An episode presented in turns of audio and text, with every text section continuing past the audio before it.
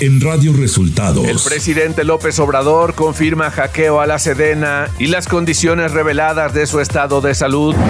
Intromisión del fiscal Hertz Manero hace peligrar los avances en el caso Ayotzinapa, señala el grupo interdisciplinario de expertos independientes. Ratifica la Cámara de Diputados un recorte de casi 5 mil millones de pesos al INE. Esto y más en las noticias de hoy. Este es un resumen de noticias de Radio Resultados. Bienvenidos al resumen de noticias de Radio Resultados. Hoy es viernes 30 de septiembre y ya estamos listos para informarle Valeria Torices y Luis Ángel Marín. Quédese con nosotros, aquí están las noticias. La mañanera. En la conferencia de prensa de este viernes, el presidente Andrés Manuel López Obrador confirmó que hubo un hackeo a la Secretaría de la Defensa Nacional llevada a cabo por delincuentes cibernéticos internacionales. Pues eh, es eh, cierto, hubo un ataque cibernético, así le llaman, al robo ¿no? de información mediante estos mecanismos modernos, extraen archivos pues es gente muy especializada, no cualquiera. No sé si en México haya especialistas en este campo, ¿no? de la cibernética. Tengo entendido de que este mismo grupo mm, ya ha hecho lo mismo en otros países. Agregó que los hackers aprovecharon que el ejército está realizando un cambio en el sistema de información. Aprovecharon de que están eh, llevando a cabo un cambio en el ejército, me decía el general, del sistema de información. Por eso son profesionales.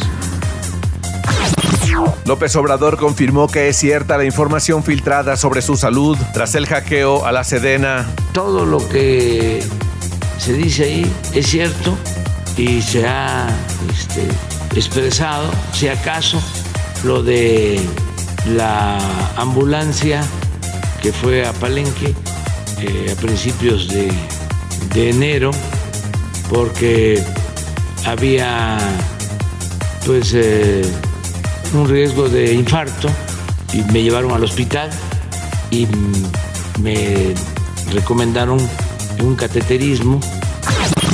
Y a pregunta expresa de un reportero, el mandatario aseguró que no piensa que vaya a morir en el cumplimiento de su encargo como jefe del Ejecutivo.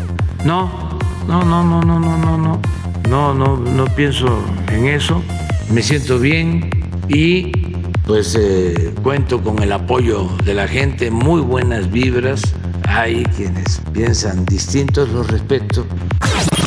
El presidente rechazó obstáculos o resistencias del fiscal Alejandro Hertz Manero en el caso Ayotzinapa, como acusó este jueves el Grupo Internacional de Expertos Independientes. Se habló de obstáculos en la fiscalía y se señaló al fiscal. Pues yo sostengo que en lo que a mí me corresponde, que he estado pendiente, la actitud del fiscal ha sido de colaboración. No tengo un solo acto, una acción, un proceder contrario al propósito de aclarar lo sucedido y de castigar a los responsables y de encontrar a los jóvenes. López Obrador reiteró a Alejandro Encinas al frente de la Comisión de la Verdad del caso Ayotzinapa. Vamos a continuar con la investigación. Agradecerle mucho a los expertos que han ayudado. Ojalá y eh, sigan eh, participando. Ha sido muy valioso lo que han hecho. Y Alejandro Encinas va a continuar eh, coordinando todos los trabajos de la comisión. Radio Resultados Nacional. La Cámara de Diputados ratificó el recorte de 4.913 millones de pesos autorizado para este año al gasto del Instituto Nacional Electoral, que sustentó en el argumento de su incumplimiento a la ley austeridad republicana y los altos salarios de los consejeros electorales y de 110 funcionarios. La bancada mayoritaria de Morena y aliados defendió que con ello se da cumplimiento al fallo de la Suprema Corte de Justicia de la Nación que ordenó a los diputados argumentar la disminución al presupuesto del INE. El grupo interdisciplinario de expertos independientes para el caso Ayotzinapa aseguró este jueves que hubo intromisiones inexplicables del fiscal general de la República, Alejandro Gertz Manero, en los procesos de judicialización que ya habían avanzado de manera importante y que forzaron la renuncia del exfiscal especial Omar Gómez Trejo, a quien reconocieron su profesionalismo, independencia y ética. El subsecretario de Derechos Humanos, Población y Migración de la Secretaría de Gobernación, Alejandro Encinas, defendió el trabajo del exfiscal especial para el caso Ayotzinapa, Omar Gómez Trejo, quien renunció después de que la Fiscalía General de la República pasara por alto sus atribuciones por utilizar una popular caricatura del presidente Andrés Manuel López Obrador, la cual se ha utilizado desde la campaña de 2006, la sala especializada del Tribunal Electoral del Poder Judicial de la Federación sancionó a Morena por vulnerar las normas de propaganda, así como el principio de equidad durante las pasadas elecciones en seis entidades del país. El Pleno de la Cámara de Diputados aprobó por unanimidad de 461 votos el dictamen de reforma constitucional con el que se prohíbe un límite de edad para el acceso a cualquier trabajo, salvo los casos plenamente justificados. El proyecto que fue turnado al Senado de la República reforma el artículo 123 de la Constitución Política en materia de igualdad y no discriminación laboral de personas mayores y que una vez cumplidos los 18 años no podrá establecerse un límite máximo de edad para la contratación u ocupación de un empleo, salvo los casos plenamente justificados, señala el proyecto de reforma emitido por la Comisión de Puntos Constitucionales. Economía.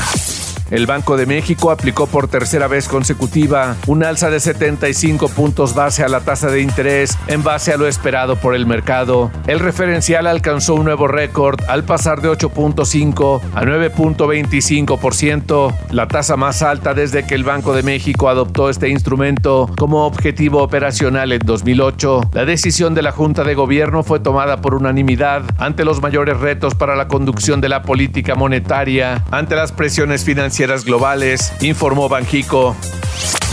Clima.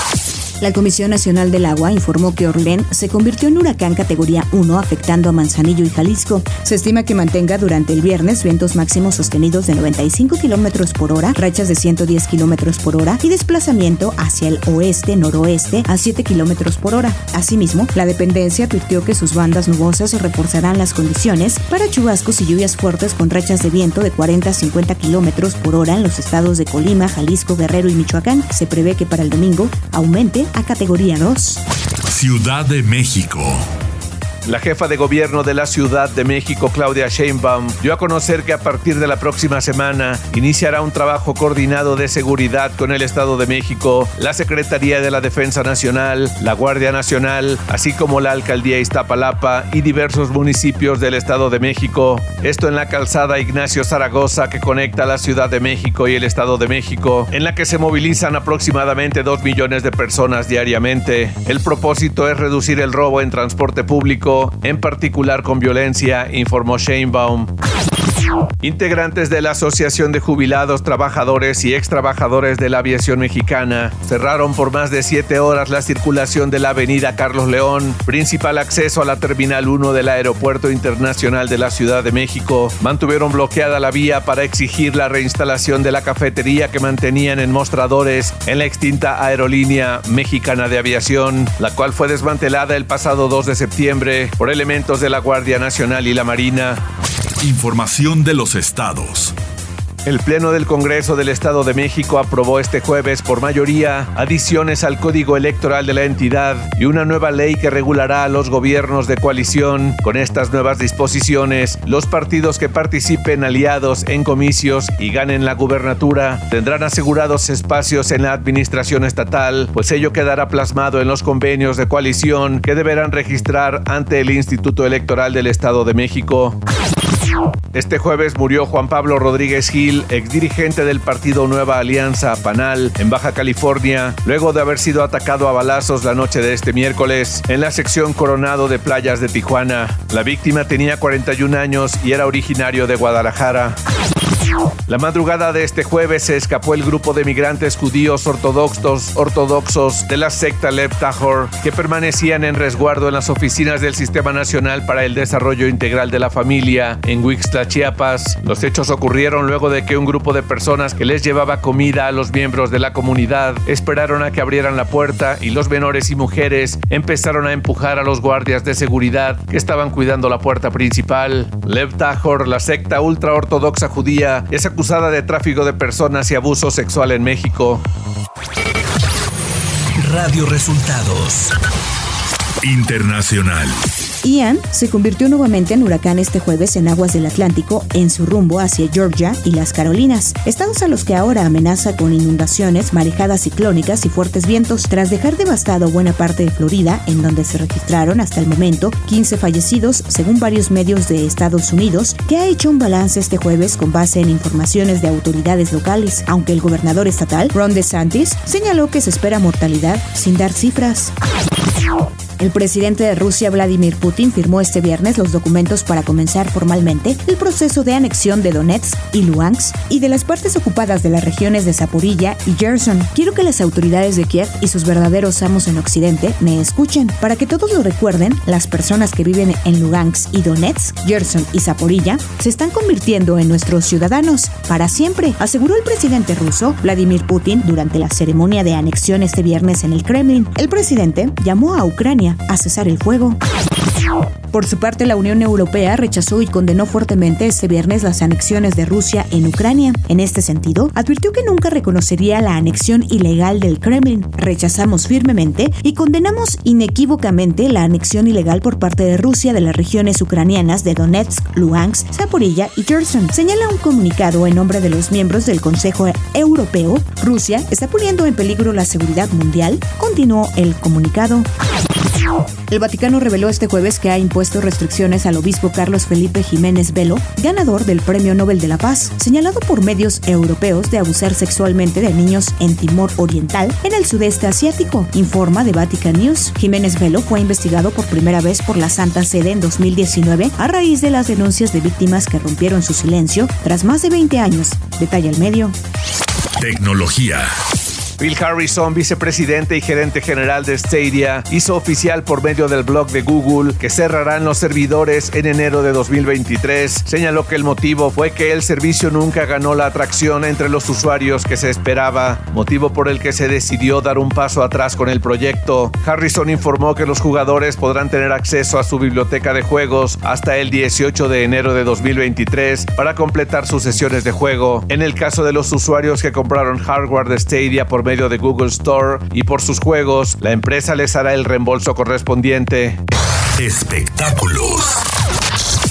Este jueves se llevaron a cabo los premios Billboard de la música latina y Bad Bunny se llevó nueve estatuillas, entre ellas la que lo declara el artista del año. Farruko fue el segundo mayor ganador de la noche, llevándose cuatro premios por su éxito Pepas. Carol G, esta tercera mayor ganadora de la noche, destaca su colaboración vocal del año por Money junto a Becky G. Aventura, Eslabón Armado, Grupo Firme y Raúl Alejandro se llevaron dos premios Billboard Latino. Chayanne, quien presentó su nueva canción Como tú y yo, recibió el premio Billboard Icono de las manos de Afo Verde, amigo del cantante y CEO de Sony Music Latin, su disquera. Deportes. Los bengalíes de Cincinnati vencieron a los Delfines de Miami 27-15 en el partido del jueves por la noche de la NFL.